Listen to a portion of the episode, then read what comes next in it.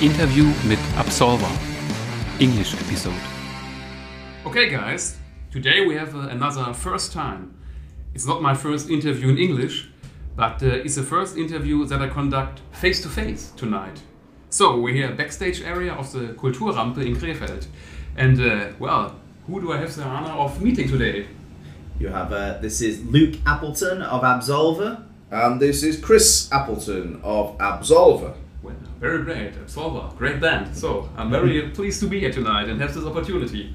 Um, so first of all, if uh, someone has never heard Absolva, how would you describe your sound, the sound of your music to them?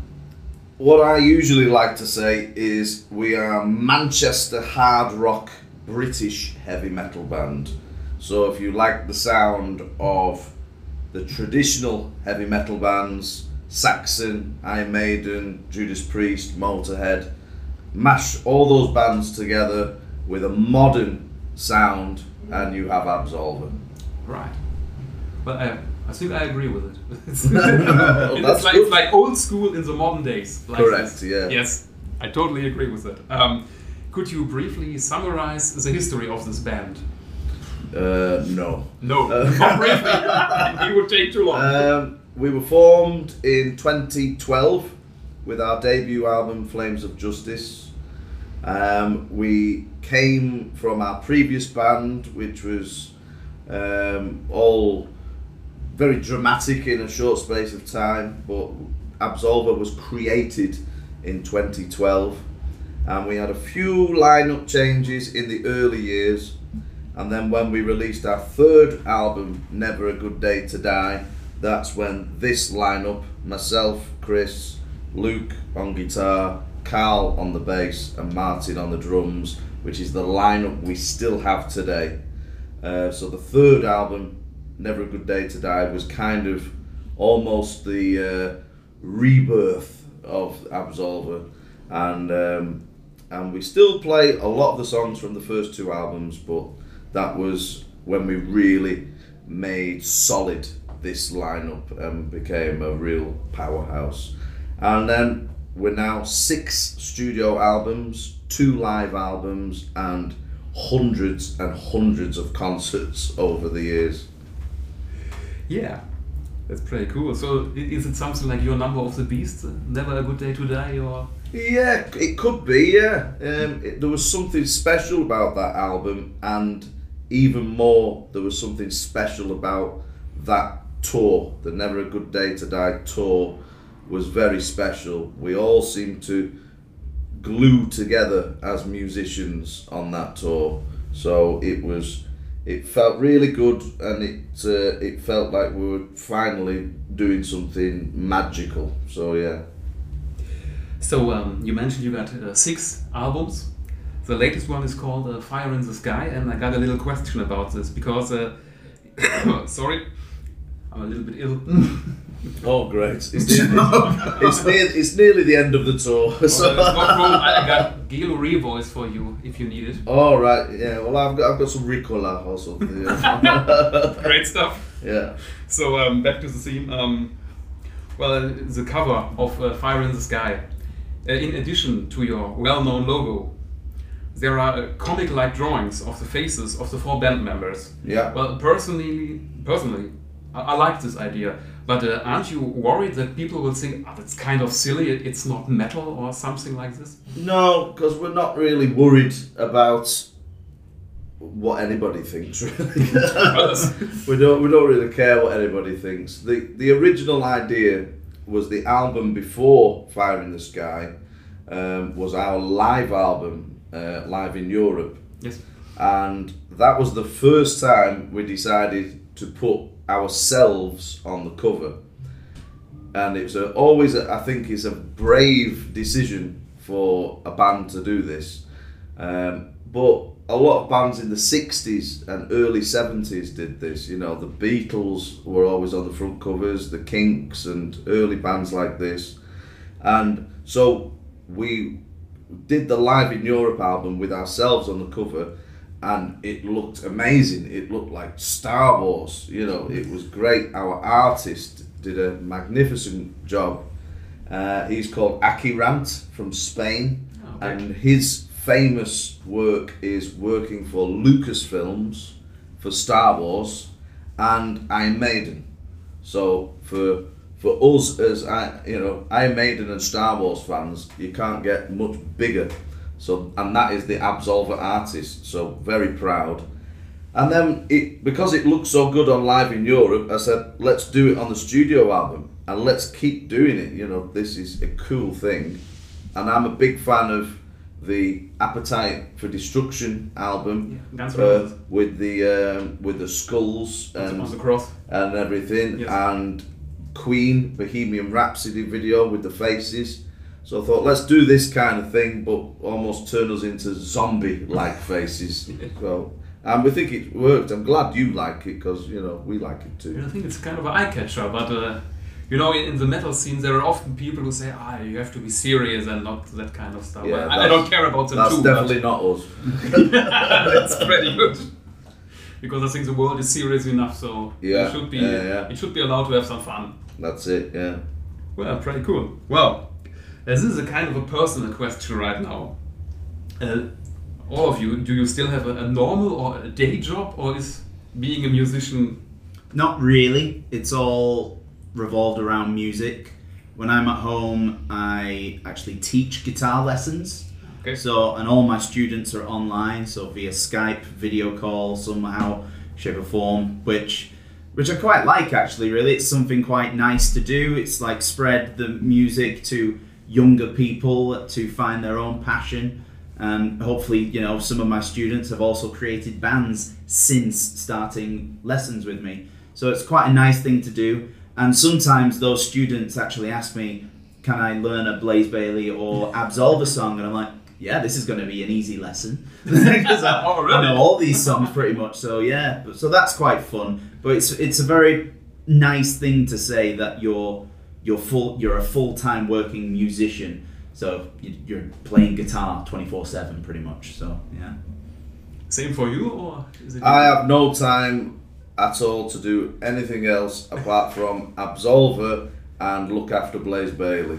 So, and I, um, I do all the bookings. So we have no booking agent. I am the booking agent uh, for all the shows across Europe for Blaze's schedule and Absolva's schedule. And after this, then there's just no time. You know, then I have some time to eat and sleep. Great. Well, sounds uh, challenging, isn't it? It can be challenging on some days, yes, especially you know when it's two bands. Yeah. Well, speaking of Blaze Bayley, um, I think you work uh, in a way as a composer for both bands. Um, so, do you compose uh, specifically for Absolva and for Blaze Bayley, or do you compose the song and think, well, this is Absolva, this is Blaze Bayley, or is this something completely different? Uh, I get this question quite a lot, All and right. um, it's the way I usually describe it is normally, normally, not always, but in my opinion, you always need two people to write a really good song. I know some people write songs alone, some people have three, four people write, but in my opinion, the classic way is Lennon and McCartney. Um, Malcolm Young and Bon Scott, you know, this legendary uh, partnership. So with Absolva, most of the time it's myself and Luke, and when we write a song, it kind of goes in one direction, and it always ends up sounding like Absolva, you know. It, it just does, you know, with, with the way it all happens and the guitars and the voice, the lyrics, and it, and then when I, I write with Blaze Bayley, it's myself and Blaze, the riffs, the vocals, the lyrics, it always ends up sounding like Blaze Bayley. So it's it's the it's the partnership of the people. So and it, it's the style just kind of goes in its own direction. You know, So it, it develops from it develops, yeah. All so right. it's never you create a riff and go, "Ooh, whose uh, band shall I give this to today? Uh, shall it, should it be Absolva or Blaze?" It's, maybe sell it on the internet. Oh God, eBay, eBay riff, riff eBay, yeah. Why not? There's some people who are getting paid for composing music for uh, other artists. Really?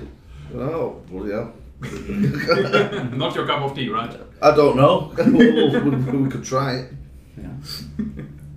So uh, you mentioned before um, you, your brother, and uh, Martin McNee, you were active in another band. I think it was called Fury UK. Fury UK, yeah. Yeah, and um, so after Luke joined Iced Earth, Absolva was uh, founded. Yeah. So after the recent events, which happens about uh, Iced Earth, uh, Luke has left Iced Earth, and were there ever any plans about reactivating Fury UK, or is it so no no way? Yeah, it, we there was probably an element of you know very small percent. You know, maybe we should do this, but um, because Luke had already been helping us with guitar duties with Absolva in between his time off, um, we had Carl as the full time bass player, who you know has done an absolutely tremendous job with the band. So it never really crossed my mind um, when Luke was available. He should come back and play bass. I was like, well, we've already got the bass player. We've already got Carl.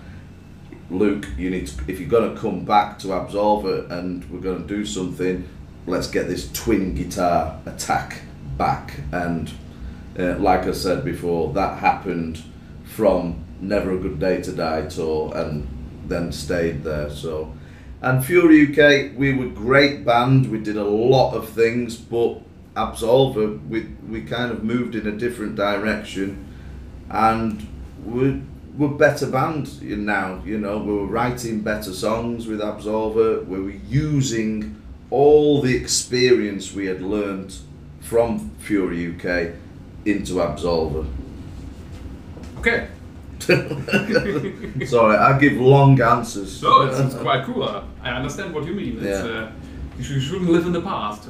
Yeah, Something yeah, like yeah. this. Move on and do something else. That's it. Yeah. So, uh, you already mentioned you have released uh, six uh, studio albums so far, and uh, the last one is well, one and a half years old right now, I think. So, uh, are there already plans for the album number seven around the corner? There are there are riffs and demos being passed around as we speak, and it's starting to take shape very well. Actually, yeah. Uh, we haven't set a date for it yet at all because we still have quite a few more shows to get through this year, and then the beginning half of 2024 we have a lot of shows uh, with Absolva and Blaze Bayley going to all sorts of territories like returning back to Europe, going to Ireland, uh, shows in the UK, I believe, and so it's hard to pinpoint a date just yet. But yeah, there we are in motion for album number seven for sure.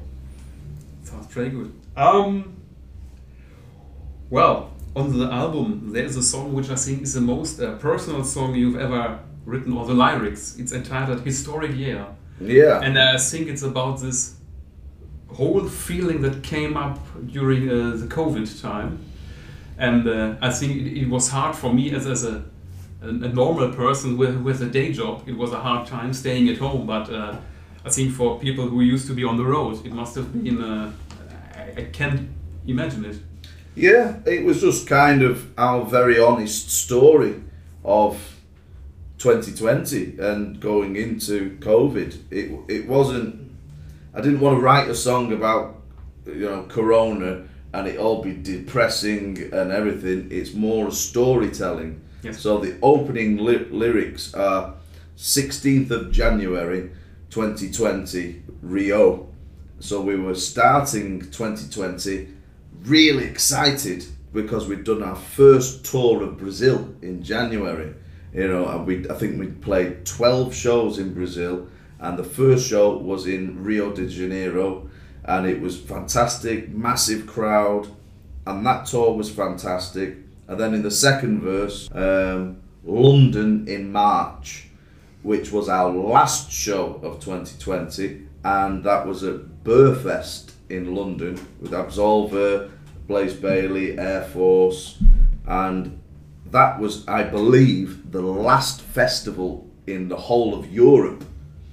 Because I think most of Germany and France and Belgium, Netherlands had already shut down shows by this point, and London was the last festival of Europe at the Burfest that we played, and then so it's just kind of our honest story of how did a year start off so good and then end with absolutely nothing happening, you know, and lockdown and Corona.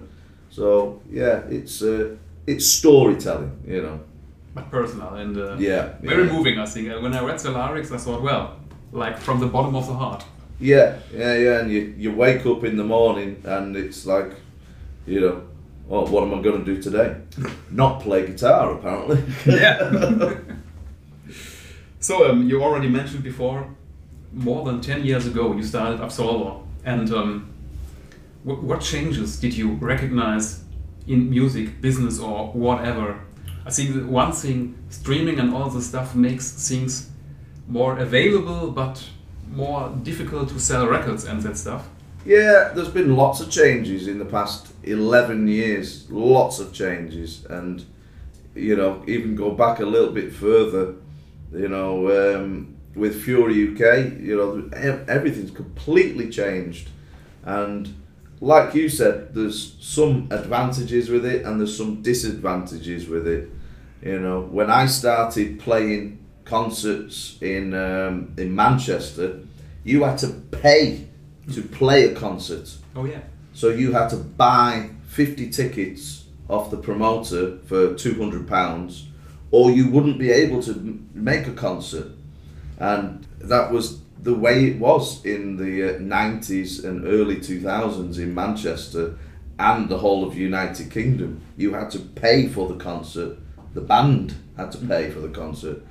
That slowly went away and then there was different rules and different ways of doing it in the business then youtube and streaming myspace facebook. And you know i think as a band you've just got to keep going and survive you know and i think there is a lot to be said about surviving. You know there's a lot of bands that i see very good bands but they only last one year two years three years And then one band member decides they're not going to be as big as Metallica, so they say, "I quit," you know. And I think Absolva, we're now 11 years this year, 11 years, and I think that's something to be very, very proud of. Yeah, for sure. I agree. Absolutely. Oh, good.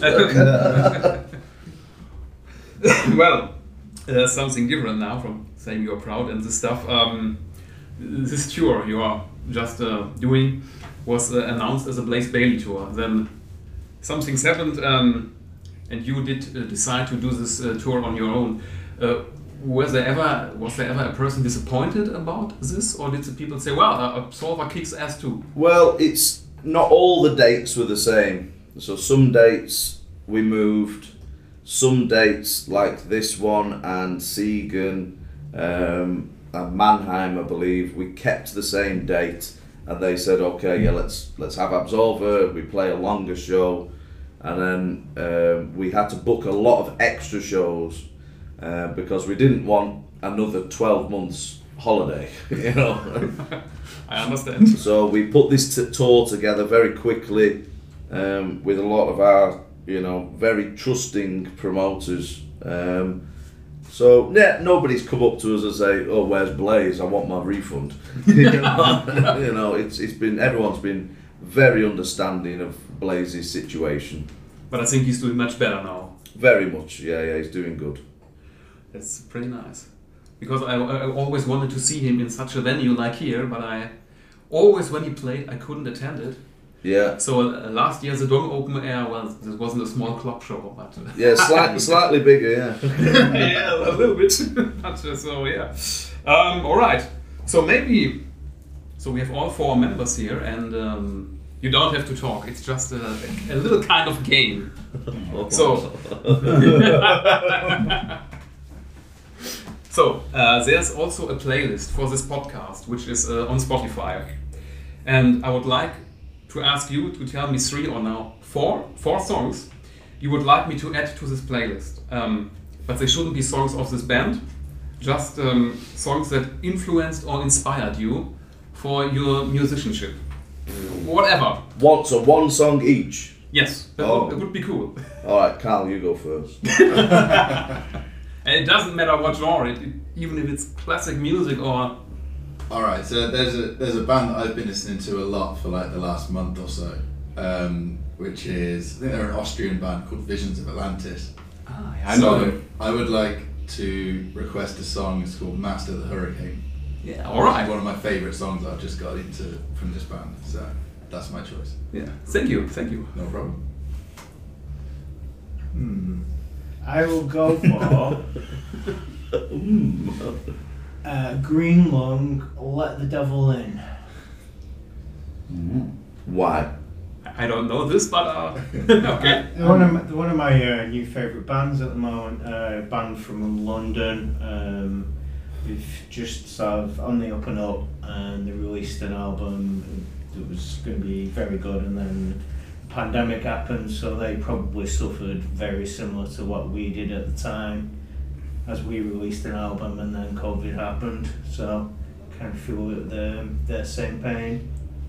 Right, what was the name of the band? Green Monk? Lung, as in Lung. Green, Green Long, yeah. Just like the mic. yeah. I'm sorry. this is why I don't speak. No. no, no one can see it. It's just the audio. so you won't understand why we're laughing, but Anyway, my my choice. Um, I will go for Myles Kennedy, oh yeah. uh, a song off his solo album Year of the Tiger. Uh, Love can only heal. For musically and lyrically, I think it's very very special, very very wonderful song. So I'll go for that one. It's from his uh, singer-songwriter stuff, right? Yeah, yeah, Yeah, that's I it. remember that. Mhm. Me? Yeah. Uh, I'll go. I'm gonna go completely off the wall. Um, While my guitar gently weeps by Jeff Healey, Jeff Healey version. Um, who was, if you don't know Jeff Healey, check him out. He was um, fantastic blues guitarist. He's unfortunately he's passed away now, uh, but he was a fantastic blues guitarist in the nineties, and he was blind, so he, he played the guitar on his lap, and he did an incredible version of While My Guitar Gently Weeps. And I saw him when I was ten years old in Manchester, and I got his plectrums, Ah, and I still have them to this day. So. But you don't use it. No, no, no, no. It The might get lost. framed, the framed, and they're not on eBay. Alright, so thank you very much for that. And so that Absolva also finds its way onto the uh, playlist. I will add three Absolva songs. And I think it would be cool if you could say uh, a few words about each song I will mention right now. yeah. And uh, the first one is the title song. The, sorry, the first one is the title song from the album Defiance. Defiance. Okay. Luke, you can answer this one. Uh, it was the title track of our fourth album, Defiance, and it was a very nice song to make, actually. And lyrically, it was a little kind of hats off to all of our French fans because in the chorus of Defiance, I, c- I don't know the words exactly, but there are actually French words in there, French sayings, and the way we pronounce it and everything. So, because we've had so many amazing fans from France over the years and some wonderful shows, it, we wanted to just kind of celebrate that a little bit with the song Defiance. Alright. Anything to add? Or Correct. Well, it's uh, liberté, fraternité, égalité. So that was, that was it. It was, you know, the French Revolution? Yes, it was our little sort of salute uh, about the French, French Revolution. We always wanted to try and put another language, you know, even if it was just a few words, a bit like Megadeth did with the Tout le Monde. You know, it was that kind of thing. It took a hell of a lot of work to try and sing um, uh, in another language. It's harder than talking in another language. You could, you could do like Manowar and do a song in German. We could Herz do. aus Stahl, you know it? I think that is the next task now. Is we need to make a song for the German fans. But don't do it. German is a awful language for. Well, it seems to have worked well with Rammstein, so you know why can't why can't it work with us? You know. yeah, but well, whatever. Well, I'm from Germany, and I, I said no, Yeah. Okay. Okay. but I'd be hammered if you try it. Yeah. Yeah. We'll give it a go. All right. So the next song I'm going to add is uh, from your 2020 album, Side by Side. Um, happens to be my favorite song of yours. It's uh, "The Sky's Your Limit." Sky's your limit. It, it had a lot of Gary Moore influence, and uh, the uh, the meaning behind the song is pretty much in the title. Is um, never set your limits too low. You know, the sky is your limit. So no matter what it is, it could be you're in a heavy metal band, or it could be a normal day job, or whatever, or you're in a family at home with you know wife and kids. It's anything is possible. You know, Yeah. you have to just really work at it, concentrate. You have the confidence. You have everybody has the power inside of them to achieve what they want in life. So it's a feel good song because a lot of Absolva songs are about lifting up, not pushing down. Yes. So So this is was released uh, at the beginning of COVID, I think, and it in a way it helped me a lot of through this time, like uh, yeah, oh, thinking about well, keep on, keep going on, and keep whatever. going. Yeah, keep So- on going. I don't want to sound too cheesy right now, but it really it was yeah, uplifting at that point. Yeah, a lot of those songs, you know, they, they connected with people during COVID. Even though we wrote all the songs before the pandemic, For sure. you know, we were working on that album for a long time, and then we still set the release date thinking we would all be back. Yeah. But then we released it, and then we still weren't back, and that still we never had a side by side tour. So this is it. Yeah. So one last song to add. This is uh, from your latest album, from Fire in the Sky. It's the opening track, Demon Tormentor, which I think is a really kick-ass song and Yeah. one of your fastest tunes so far. Mm. Possibly. Maybe, yeah. Maybe Pretty- that's what. That's why we don't play it. Yeah. you don't play it tonight. it's, pretty, it's pretty heavy and yeah, quick. Yeah, the, the Demon Tormentor is one of the few songs that Absolva does which has nothing to do with the rest of our songs. It's more of a fictional character. The Demon Tormentor is a very sinister, evil general. And he's based on like Sauron from Lord of the Rings. You know, he's a very evil guy, and um, so yeah, it's like a fictional fantasy kind of figure. And uh, so we don't do many things like that. You know, we would usually you know the uplifting you know No Cannibal power Corpse stuff. So this is this is more you know, Fire in the Sky has a few more songs like that where we pick different subjects to sing about. And Demon Tormentor because it was the fast song, like you say, and it had this big chorus. So this is going to be a great opener. So that's that's what But happened. just for the record, not for the tour.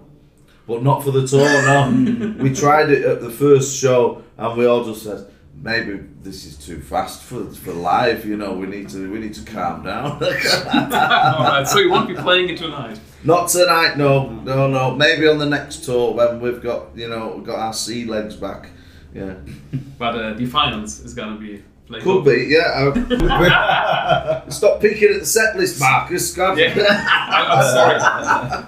So when this comes out, the, the tour is over, so I can't Alright. spoiler anyone. Oh, okay. Uh, do you want to have another look? Do you wanna have another look. All right. So well, thank you very much for your time and uh, Thank you very much. Dankeschön. Yeah, great. Your German is great. Is it? Looks is better. Ein bisschen durch. Yeah. Nazi. Ein, ein, was, Nazi? No, whoa. No, no, no. Nine, nine, nine. Nine, nine. No. Here, uh, so we're at the end. Do you want to say anything to the listeners of this podcast? just massive, massive thank you to all our German fans and the huge support that you've given us over the years, and especially this year. We've had some great shows in Germany, and we just can't wait to come back next year. And um, yeah. Well, we've got a very big tour coming up as well next year in January. We've got, I think, about 12 shows in Germany supporting Ronnie Romero, singer of Rainbow. So that's going to be fantastic. So if you're around for that, please check out the dates on our website, absolva.com, and we'll hopefully see you there. very good. well remembered. good, good idea, very good idea. So all I can say is thank you very much for this opportunity. yeah, thank you very And- much, Marcus. Cheers, yeah. Marcus. Hope to have a lot of fun with you on stage, and maybe so since when this goes online, concert is over, maybe we will include the set list on Spotify for Yeah, people to yeah. know what they missed. Yeah, yeah, yeah. And we start practicing Demon Tormentor, yeah? Sky's the limits. Especially for me, it's guys who live Uh, We've got one in there. All right. Thank you.